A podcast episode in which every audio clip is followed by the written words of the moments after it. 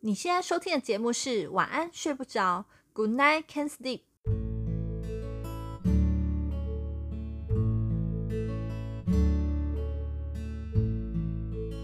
今晚的你睡不着吗？没关系，这个夜晚我们一起过。嗨，我是默默。嗨，我是瑞克。欢迎加入失眠人种的聚会。嘿，瑞克，你有想过你这辈子会买到房子吗？当然会啊。因为我自己是做房地产业的嘛，所以一定会希望有一间自己的房子。那很多人一辈子的梦想是想要拥有一间房子，但如果自己真的拥有一间房子的时候，真的是美梦成真，还是噩梦的开始呢？其实很多人都不晓得哦，大家都觉得人生一定要买到一间房子才算是完整，才算是完美了，好，对自己的爸爸妈妈还是家人才可以交代。但殊不知，因为我们做这行做了很多年，我们看过很多人买了房子之后，结果不是美梦的开始。反而竟然是噩梦的开始哦？为什么啊？我讲一下哦。其实一般现在大家在买房子的话，大概会有三种情况会让你想买房子。第一个就是默默一开始提到的，我们自己如果是租屋族在缴租金，租金交给房东就没了嘛。嗯，费用而已。对，那有人就觉得说，我不如买房子，那把这个租金转成房贷，交给银行，交个二十年、三十年，至少我是交给自己，那房子就变成是我的了。这第一种状况。再第二种状况就是。很多人是因为要结婚，大部分华人社会都会觉得，我女儿嫁给你，那你该有个房，一个保障。对，默默身边应该很多的朋友也是这种状况吧？太多了，嗯，还好你爸妈不会这样子。嗯、那再来第三个就是，我们华人社会本身就有一种有土是有财的概念，就是说不管怎么样，你的资产或是你存了再多钱，都要去买个不动产或是买个土地，这样你的生活跟经济才会比较有保障，更有更稳定。对。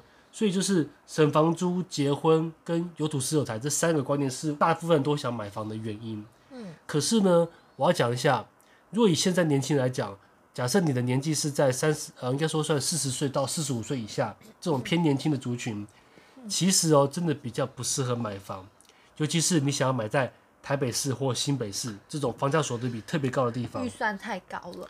对，售价太高，那我们的所得没到那个程度，其实很难去负担得起。除非你有一个非常有钱的富爸爸，那可以当做你的经济后盾的话，那当然经济后盾 OK 再去买房。否则我真的不建议现在的年轻人买房子。虽然我是个房仲，房仲应该鼓励大家去买房，但我真的不建议大家来买。那为什么呢？我今天会用几个方式、几个步骤来算给大家看，为什么你不该买房的原因。第一点会是用怎样的方式去计算呢？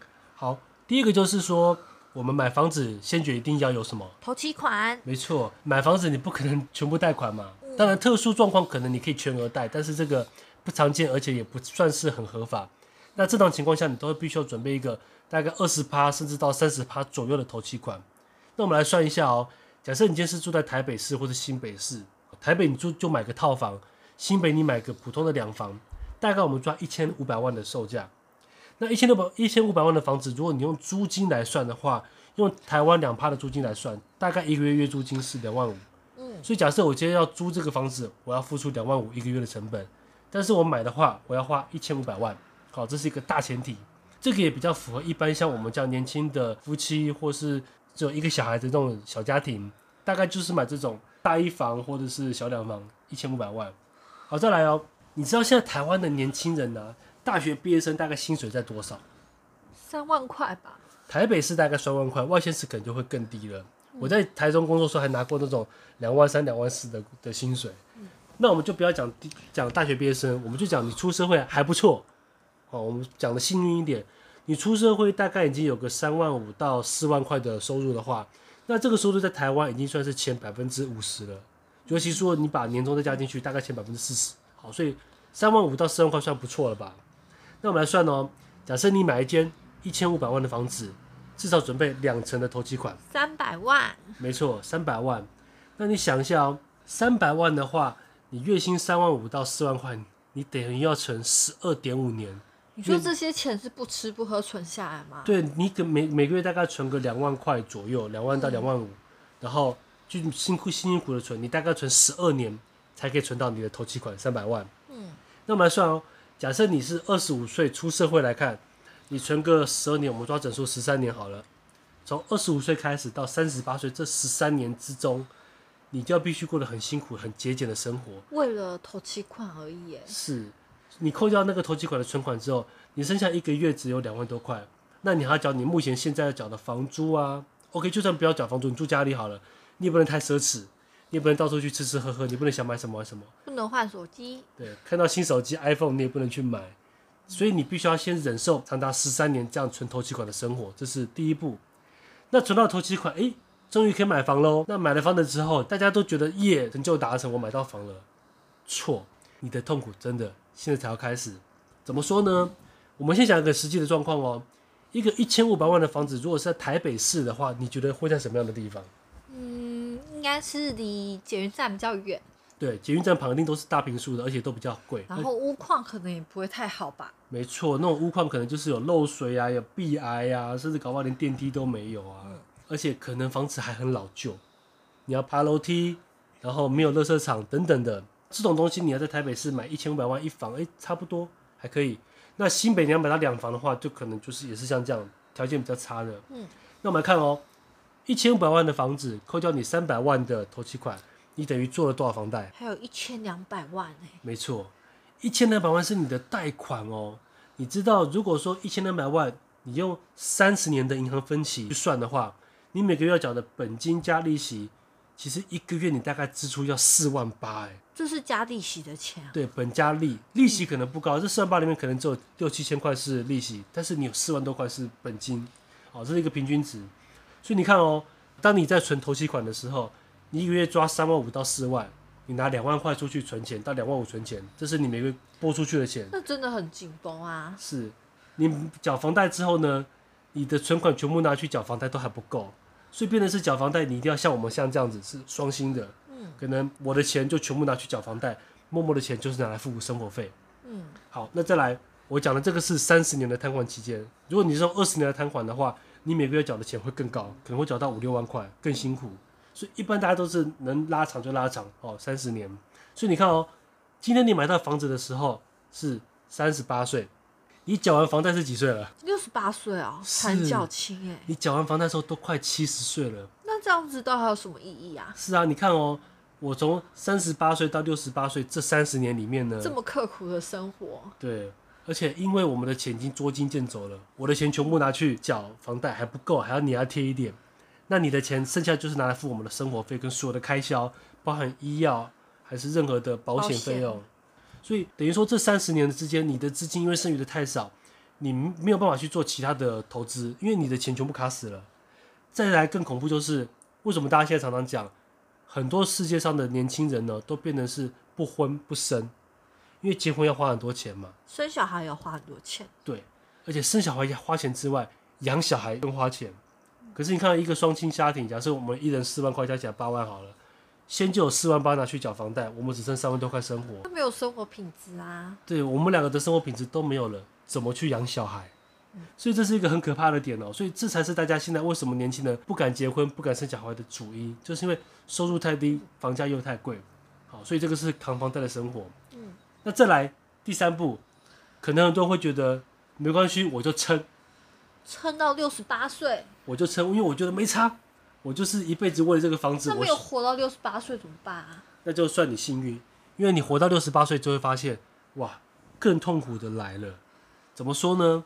很多人会以为说，我撑到六十八岁，房子房贷都缴完了，我有一个净资产一千多万了，对不对？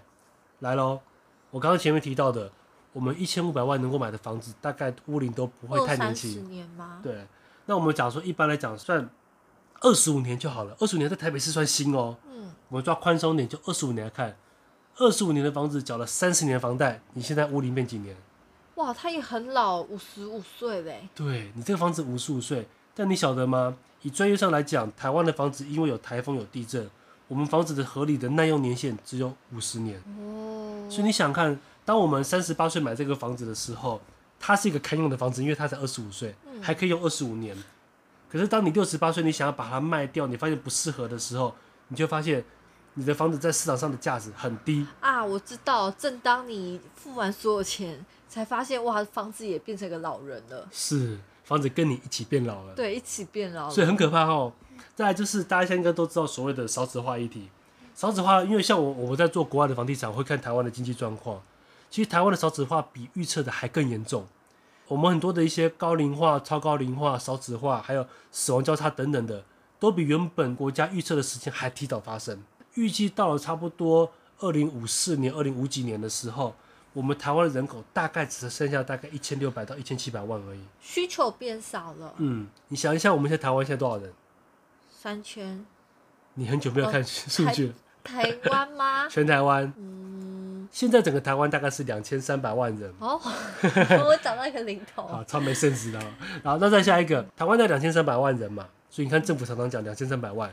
那下一个，当你过了三十几年到四十几年之后，台湾的房人口可能预估可能剩一千六百多万人了，少了这么多的需求，你的房子势必来讲，你需求因为不够，你价格就会下降。尤其你还是一个破破烂烂的老房子，跌幅呢，我们就算保守一点好了。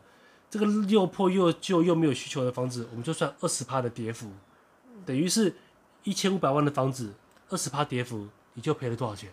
三百，那就投期款的钱啦。对，你投期款就赔掉了。我们不要用头期款来看，我们来算一个下哦。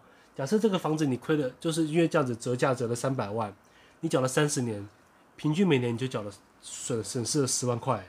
这十万块不是交给自己的，是市场折掉的。插播一下。你现在收听的是晚安睡不着。如果喜欢我们的节目，请记得按下订阅和关注。那么节目马上回来。那我们来看哦，如果一年你赔十万的话，我刚刚前面提到了一千五百万的房子，我现在拿来租，嗯，我要付多少租金？一千五百万吗？对，两万五。没错，还记得哈？嗯，你看哦。如果当初我为了省两万五的租金去买了一个房子，放弃了这么多投资机会、生小孩等等的东西，然后连工作不敢换，我只是为了省那，就是一个月两万五。可是你看哦，如果说我一年房价就亏十万块，嗯，一个是两万五的十二个月，嗯，那大概差不多是三十万，对，那一个是损失十万，我等于是为了省三分之一的房租，我把一生都抛弃了。嗯，一辈子都很辛苦。哎，你觉得这样值得吗？我就是为了省这个房租两万五，结果反而抛弃了很多，但其实我没有省到两万五，可能只省了两万，呃，一万六、一万七而已。嗯，哦，那我们再下一个哦。当你房子觉得哎不适合，赶快把它卖掉的时候，OK，你赔钱赔了三百万，最后拿回多少？一千二。一千二。那你看哦，我们把房子卖掉之后，你拿回一千两百万的现金。嗯。那我们两个假设是夫妻，我们两个来算，嗯，我们就一个月花五万块钱，省吃俭用的过，嗯，可以用多久？二十年。没错，所以刚刚为什么提到，如果六十八岁之前过世还算轻松，如果你六十八岁没过世继续活着的话，你接下来会有二十年就过着两个人只有五万块的费用，加上你的一些退休金，搞不好也没有多少钱，就七八万块吧，两个人，嗯，所以就是在工作或是在以前还还来得多好，嗯，那再来。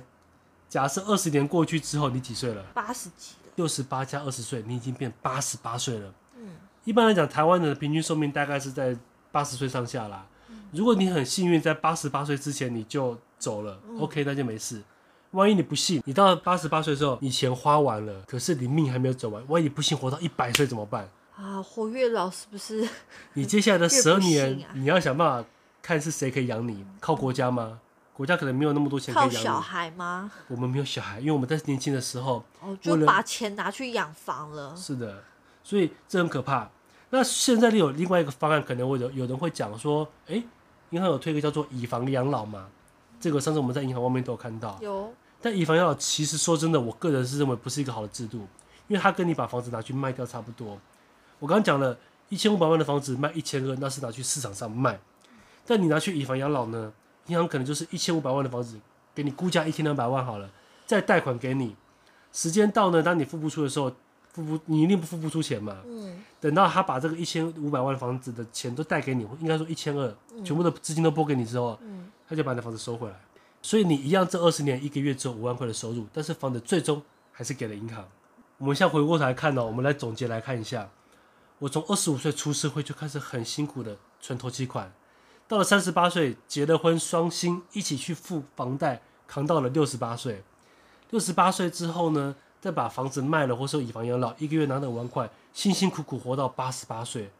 我这一辈子六十几年，我都在养房。就为了一间房子。对，所以我才会讲说，你看，存钱买自备，存自备款很辛苦，扛房贷更辛苦，你退休之后还得活得这么小心翼翼，这样的买房子，你觉得真的有意义吗？没有啊。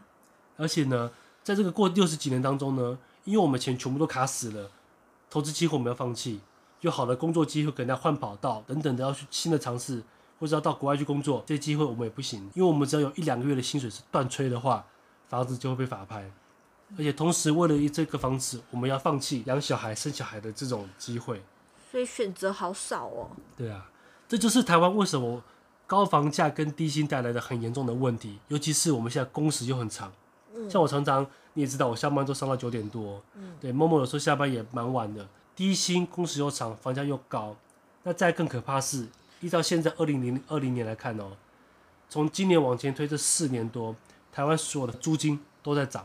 因为房子没人买了，那房价又贵，所以不买房的人呢，他们就转去租房，租房租金就变高了。对，那这么多要租房子，可是市场上愿意放出来租屋的人又不多，因为很多房东都觉得把房子拿去出租，万一出什么事怎么办？我宁愿不租了，对啊，就等着卖。甚至有些人会觉得说，我要是遇到一个烂房客怎么办？因为台湾的法律很保护烂房客。你说你们老板就遇到像这样的事吗？烂房客还蛮多的。对啊，嗯、所以台湾法律太保护房客的情况下，房东释出的量就少，这个恶性循环就导致于房价很高，没人买得起，跌也跌不下来，租金又拉得很高，很高。对，那我们要租也不是，不租也不是，就卡在这边。嗯，对啊。所以我觉得我们可以聊一下，是说到底应该怎么办呢？嗯、我会建议是，假设你真的想买房的话，就像一开始最前面讲的，你有个富爸爸。家里的资金跟财力是很充足，而且你真的有这样的自用需求的话，那当然你可以买房，他压力也不会太大。对，因为再怎么样家人扛得起嘛，嗯、你也不会因为付个房贷生活出问题，啊、嗯，所以这样的人是适合买。那当然的话，我跟某某目前会比较建议，像我们是选择用租房的方式。那我去听了另外一个 Podcast 节目，叫做《和 Jerry 一起变有钱》，他本身已经是一个每个月有被动收入二十多万的人哦，他也不断的强调是不要买房，要用租的。因为他说，你买了一个房子，其实是买了一个负债。你买了房子之后，每个月把钱拿去缴房贷，你钱缴出去，把你钱带走，这个叫做负债。嗯，买下去能够帮你带钱进来的那个才叫做资产。嗯，所以他也讲，如果说你为了这样买一个负债，其实没有什么意义。变的是说，我们可以用租房的方式，让我们的生活跟现金更有弹性。当我们有多余的钱之后呢，我们可以提升自己的生活品质，也可以拿去投资。对，如果说我们看到一些更好的投资机会，当然去做。嗯，因为其实讲了讲那么多，为什么要省租金呢？因为就是要省那个租金投报率。嗯，你看我们去租一个房子，假设今天我是房客，以投报率两趴来看，我就是付出两趴的房价成本给房东就没了。但如果今天我是房东的话呢，我也不够赚个两趴，没有赚多少。是啊，通货膨胀就一一点六、一点七趴了。所以换个角度，很简单来看哦，我们做一个结论来讲，很简单，嗯，一个租金投报率高的城市或是国家，你应该要当什么？房东。没错，因为你收的租金多嘛。嗯。那相反的，在一个租金投报率很低，像台北这么低的地方，收不了多少钱，那我们当然是要当房客啊。没错，所以这是目前我们的规划，而且有其他的资金去做投资的话，我们做功课啊，做进修啊，学习啊，投资自己。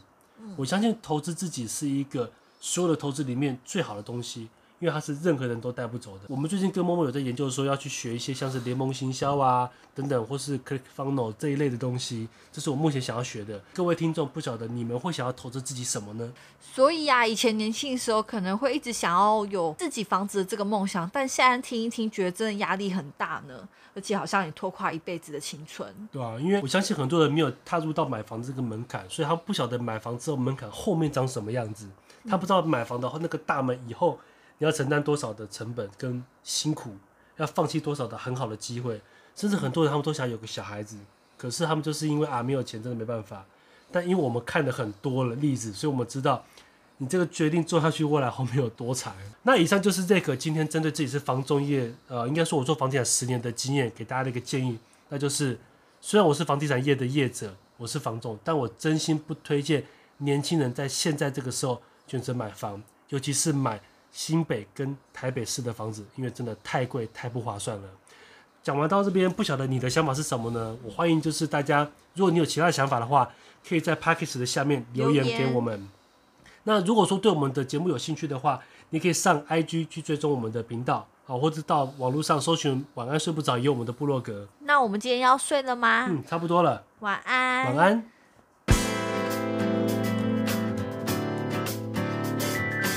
天又平安的过去了，感谢各位听众的支持，请订阅我们的频道。需要失眠人种你们速速的加入，以及追踪我们的 IG Good Night Can Sleep。下次的聊天题材由你做决定，我们下期见。